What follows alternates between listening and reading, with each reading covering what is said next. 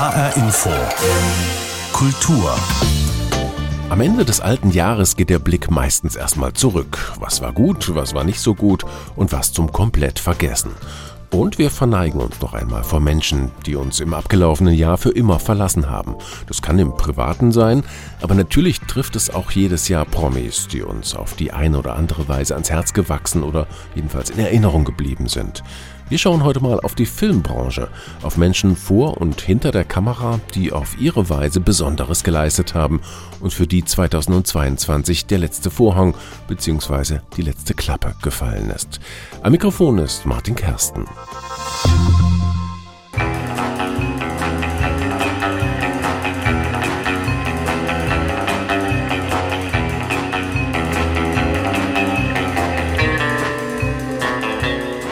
Wir starten mit einem kleinen musikalischen Seiteneinstieg. Das ist wohl eine der berühmtesten Melodien der Filmgeschichte.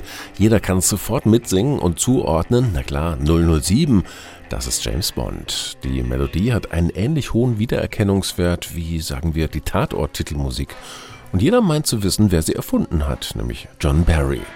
Der war schließlich einer der größten Filmkomponisten des 20. Jahrhunderts und zwischen 1962 und 87 für den Soundtrack von nicht weniger als elf James Bond-Filmen verantwortlich. Aber ausgerechnet diese eine, die erste Melodie, das musikalische Erkennungszeichen der ganzen Serie, das stammt wohl nicht von ihm, sondern von einem gewissen Monty Norman. Der Engländer hatte einen Song namens Bad Sign, Good Sign für ein Musical komponiert, das dann nie auf die Bühne kam. Aber als die Produzenten eines neuen Agentenfilms ihn dann fragten, ob er nicht die Titelmusik dafür schreiben wolle, da schien ihm diese Melodie ganz passend. Vor allem das eingängige Motiv am Anfang. Very often these days people say, oh, you're Monty Norman, you wrote Dum Diddy Dum Dum. Die Leute sprechen ihn heute noch an auf dieses Gitarrenmotiv, gar nicht mal auf die eigentliche Melodie, sagt Norman. What they're talking about. Over the last 50 years, I still think that John Barry's original orchestration is the best and the most definitive. John Barrys Orchestrierung, sagt er, sei bis heute die beste, obwohl es danach viele andere gab. Tatsächlich waren die Filmproduzenten wohl mit dem Original von Monty Norman nicht ganz glücklich und beauftragten John Barry damit, das Thema neu zu arrangieren. Später behauptete er, die Komposition stamme von ihm, aber mehrere Urheberrechtsprozesse gaben jeweils Monty Norman recht. Der unbekannteste aller berühmten Filmmusikkomponisten. Am 11. Juli 2022 ist er hochbetagt in der Grafschaft Berkshire gestorben. Er war derselbe Jahrgang wie Norman 1928, nämlich Schauspieler und Weltenbummler Hardy Krüger. Mr. Towns, es ist Ihnen doch klar, dass das unsere einzigen Patronen sind. Wenn Sie damit nicht auskommen, war meine Arbeit umsonst. So wie der Motor gezündet hat, drosseln Sie etwas. Zu viel unnötige Vibration könnte das Flugzeug zertrümmern. Ach, so kommt er!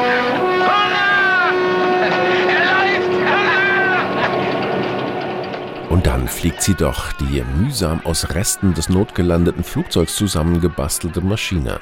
Hardy Krüger spielt in Der Flug des Phönix von Robert Aldrich den deutschen Heinrich Dorfmann, dessen Ingenieurskunst die gestrandete Crew schließlich aus der Wüste rettet, obwohl er, wie sich herausstellt, bis dahin nur Modellflugzeuge gebaut hatte. Der Film von 1965 ist einer von vielen, in denen Eberhard August Franz Ewald, kurz Hardy, Krüger zu überzeugen wusste. Nur wenige deutsche Schauspieler schafften nach dem Krieg international den Durchbruch an der Seite von Weltstars. Er war einer von ihnen. Peter Helling würdigt die zahlreichen Talente des Berliners auch abseits der Leinwand. Hardy Krüger, der Mann hat sich nie verbogen. Er sagte von sich: Ich bin ich. Vielleicht ist es das, was ihn für viele zum Vorbild machte.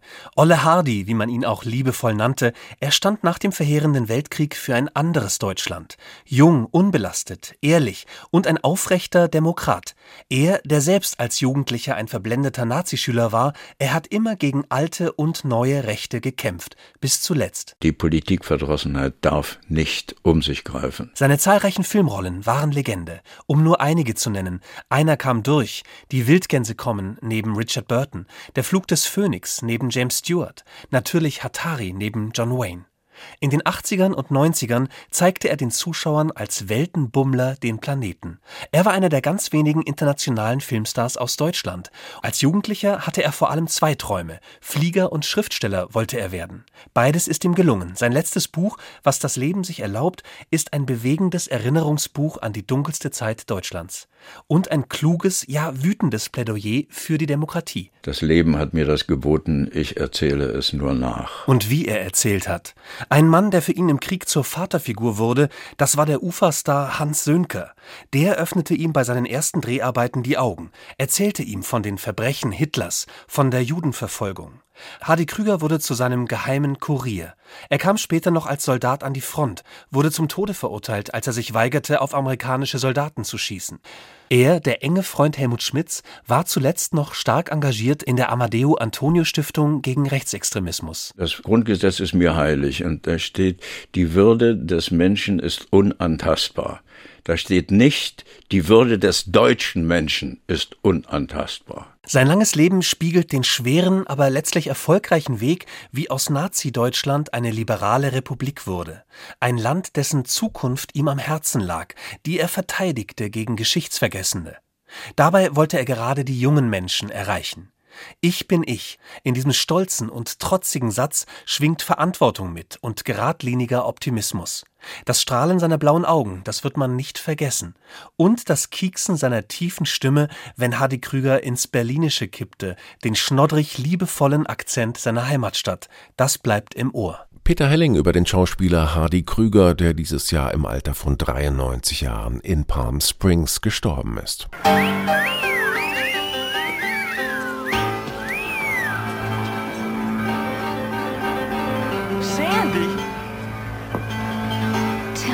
it, Stud.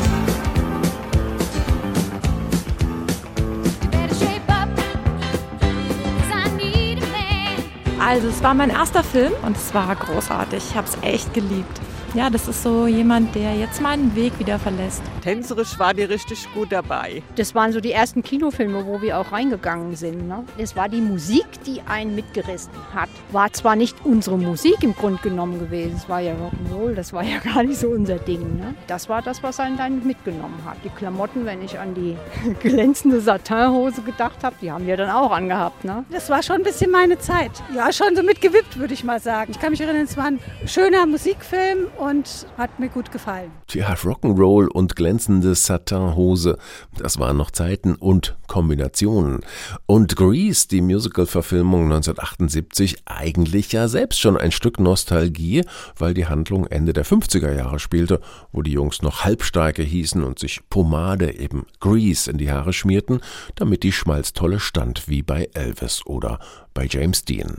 Die eigentliche Entdeckung des Films aber, John Travolta war ja schon berühmt, war Olivia Newton-John. Wie sie tanzte und sang und die Verwandlung der braven Sandy in einen flotten Feger mit High Heels spielte, das fanden die Leute einfach hinreißend. Am 8. August 22 ist Olivia Newton-John gestorben. Katharina Wilhelm. Zierlich, freundlich und voller Optimismus. So erlebe ich Olivia Newton-John im Oktober 2019 im ARD-Interview. Damals versteigerte sie hunderte Bühnen- und Filmoutfits, um ihre Krebshilfe in Australien zu unterstützen. Seit 30 Jahren engagierte sich Newton-John als Betroffene im Kampf gegen die Krankheit. I, you know, I can't take it with me. So how wonderful that it goes on to Sie könne ja nichts mitnehmen. Wie schön also, wenn sie damit anderen helfen könne, erklärte sie damals. Angesammelt hatte Newton-John viel aus ihrer bewegten Film- und Musikkarriere. Geboren wurde sie in Großbritannien, wuchs in Australien auf. Erste Schritte im Showbusiness unternahm sie dann in London, wo sie eine Talentshow hinführte. Sie nahm den Song Long Live Love auf, der beim Eurovision Song Contest auf den vierten Platz kam. Newton-John konzentrierte sich erst auf Country-Musik, verkaufte dann in den 70er und 80er Jahren als Popsängerin Millionen Platten. Ihr wohl größter Erfolg ist und bleibt ihr Auftritt im Musicalfilm Grease an der Seite von John Travolta als Highschool-Pärchen.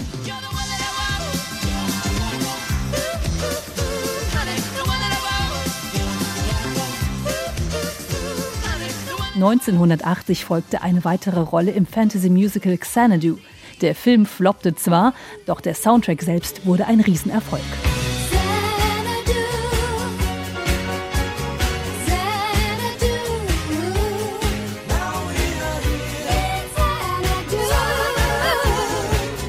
Newton John changiert zwischen süß, unschuldig und sexy. Erst recht seit ihrem Album Physical, das Anfang der 80er Jahre für einen regelrechten Skandal sorgte.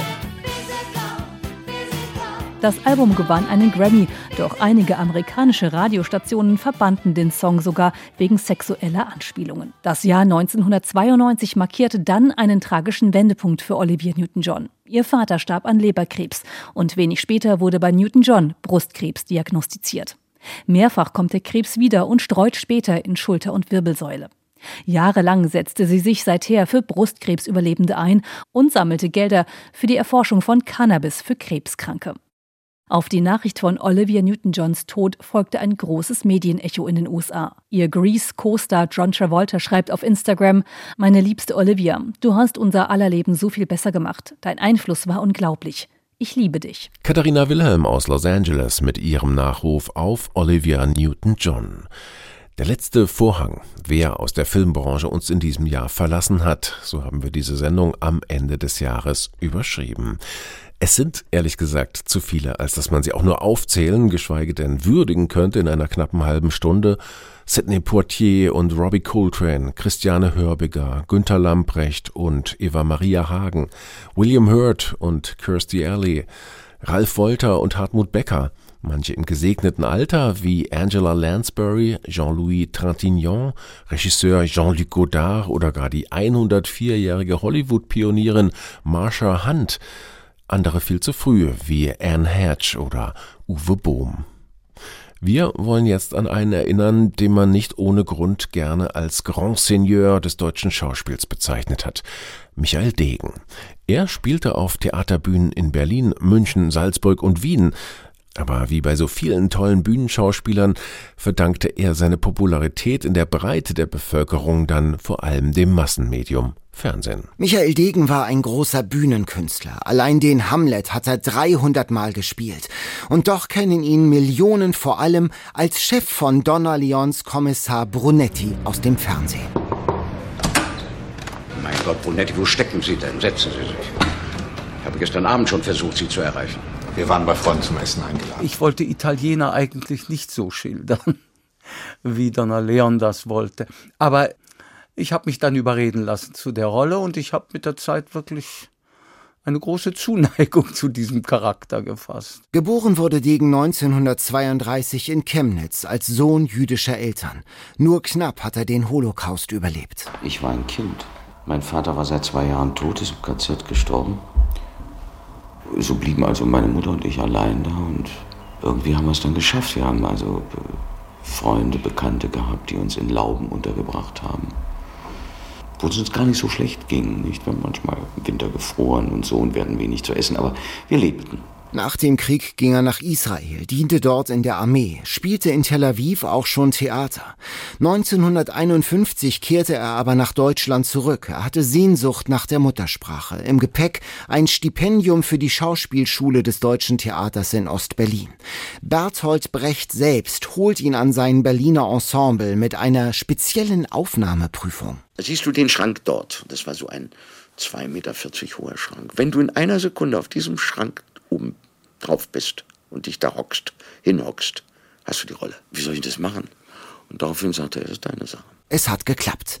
Degen macht Karriere an verschiedenen Theatern, arbeitet mit bedeutenden Regisseuren zusammen, Peter Zadek, Georges Tabori. Sensationell war er als Don Juan bei den Salzburger Festspielen, eine Inszenierung von Ingmar Bergmann. Immer wieder spielt er auch Rollen, in denen er sich mit seiner eigenen Vergangenheit und dem Schicksal der Juden während des Nationalsozialismus befasste, wie etwa die des jüdischen Lageraufsehers Gens, der Juden an die SS ausliefert, um andere Juden zu retten, im Stück Ghetto 1984 am Deutschen Schauspielhaus hier in Hamburg. Degen war auch häufig im Fernsehen unterwegs, immer wieder Tatort, Derrick und der Alte oder er spielte auch den zwielichtigen Lover neben Witter Pohl bei den Dombuschs. Wie schön, dass Sie gekommen sind. Mein Präsent ist nicht besonders originell, dafür aber berauschend. Champagner, den trinken wir aber Degen war einer, der sich an den entscheidenden Stellen eingemischt hat. Als er Mitte der 80er Jahre in Salzburg dagegen protestiert, dass die ehemalige Leibstandarte Adolf Hitler ein Veteranentreffen abhält, hat das Konsequenzen. Dann bekam ich die ersten Drohbriefe nach Salzburg. Anonym, du alte Judensau, raus aus dem deutschen Fernsehen, raus aus dem deutschen Theater und so weiter und so weiter. Und dann, als ich nach Hamburg zurückkam, wurde meine Wohnung demoliert. Ende der 90er Jahre erzählt er zum ersten Mal im Fernsehen, wie er die Nazizeit überlebt hat und schreibt daraufhin das Buch Nicht alle waren Mörder, eine Kindheit in Berlin, hochgelobt und verfilmt. Danach wurde mir erst mal bewusst, wie ich die ganze Zeit gelebt hatte und plötzlich sah ich Menschen, die also über die 70 waren, wenn die auf mich zukamen, mir die Hand geben wollten. Ich war nicht imstande, ihnen die Hand zu geben. Ich wusste nicht, wer war das, was hat der an seinen Händen. Also so weit ging das dann. Das kam aber erst nach dem Buch. Nicht nach dem, was ich erlebt habe als junger Mensch. Michael Degen war ein Zeitzeuge, ein Mahner, aber vor allem auch ein wunderbarer Schauspieler, ein selbstbewusster Allrounder. Ein Nachruf von Daniel Kaiser. Michael Degen ist am 9. April dieses Jahres in Hamburg gestorben, im Alter von, tja, in den ersten Meldungen damals hieß es noch im Alter von 90 Jahren. Aber dann tauchte plötzlich nicht bloß ein weiterer Sohn auf, von dem zuvor kaum jemand gewusst hatte, sondern auch Quellen, die belegten, dass seine Mutter ihn damals im Hitlerdeutschland nicht nur mit einem gefälschten Pass und neuen Namen ausgestattet, sondern bei der Gelegenheit gleich auch noch ein paar Jahre jünger gemacht hatte, weil er eben so klein und schmächtig war, vor allem aber, um ihn vor der Einberufung an die Front zu schützen. Michael Degen ist also wohl tatsächlich sogar 94 Jahre alt geworden. Verzeihen Sie die Störung. Wäre es Ihnen recht, wenn ich Ihnen ein wenig Gesellschaft leiste? Auf 90 Meter gehen! Zwei Kultfilme, ein Regisseur. Mit der unendlichen Geschichte nach dem Roman von Michael Ende drehte Wolfgang Petersen 1984 den bis dahin teuersten deutschen Film der Nachkriegsgeschichte, nachdem er mit dem Boot, einem U-Boot-Drama aus der Zeit des Zweiten Weltkriegs, seinen internationalen Durchbruch im Kino feiern durfte.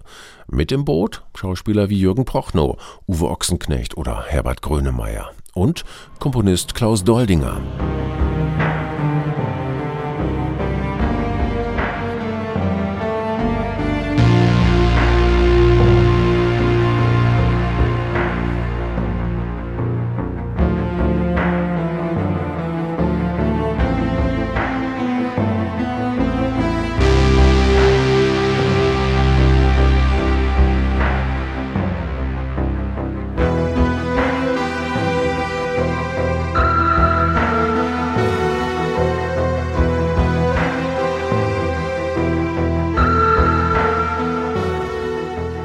War der Weg frei für Wolfgang Petersen. Er zog nach Los Angeles und landete dort weitere Blockbuster mit heroischen Titeln wie Outbreak, Lautlose Killer, Air Force One, Troja oder Poseidon.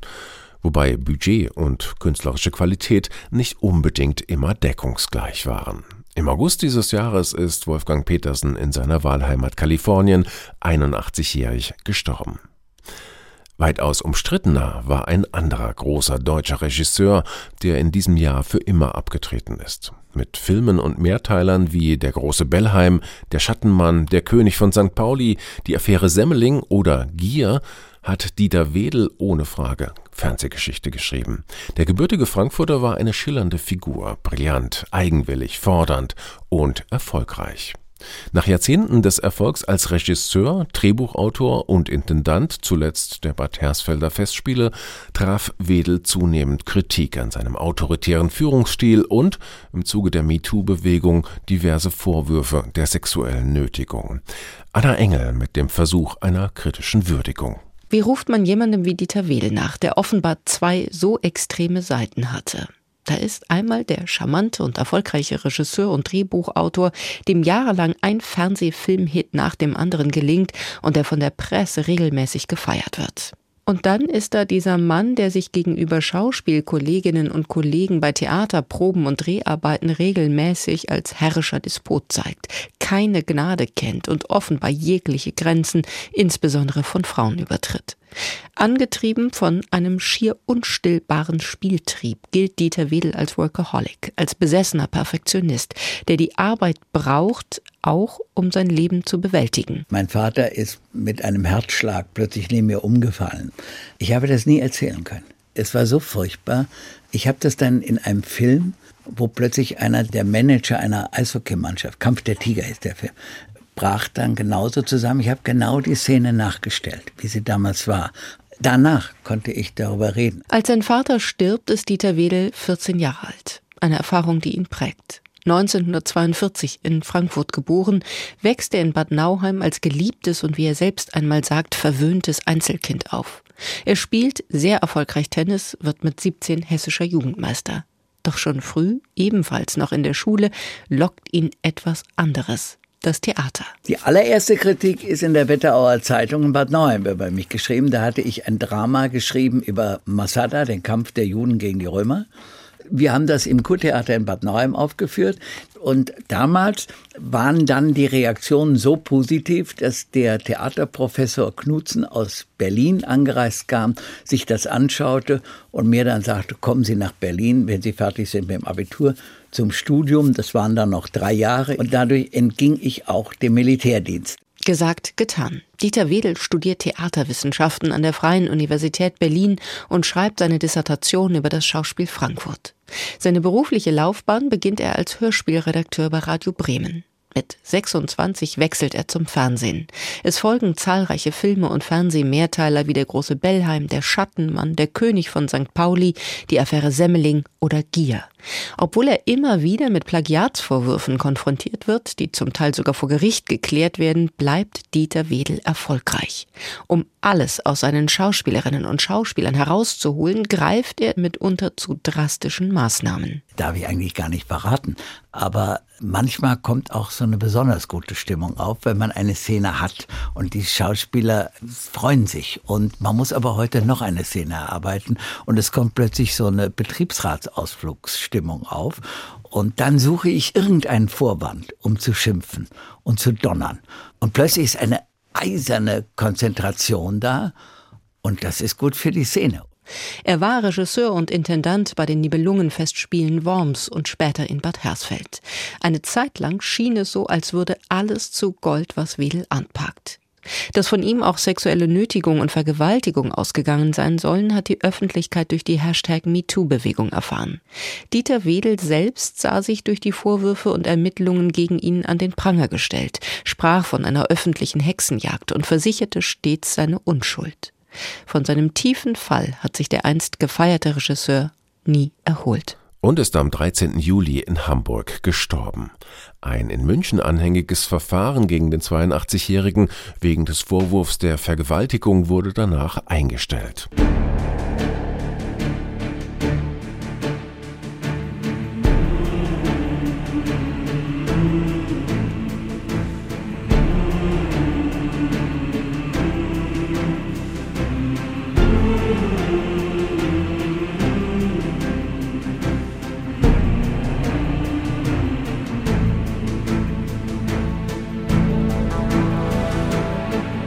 Manchmal wird eine Filmmusik erst berühmt, wenn sie in einem ganz anderen Zusammenhang wieder auftaucht. So wie in diesem Fall. Conquest of Paradise hatte der griechische Komponist Vangelis ursprünglich für den Film 1492 die Eroberung des Paradieses geschrieben. Sowohl Film als auch Musik hatten erstmal nur wenig Erfolg.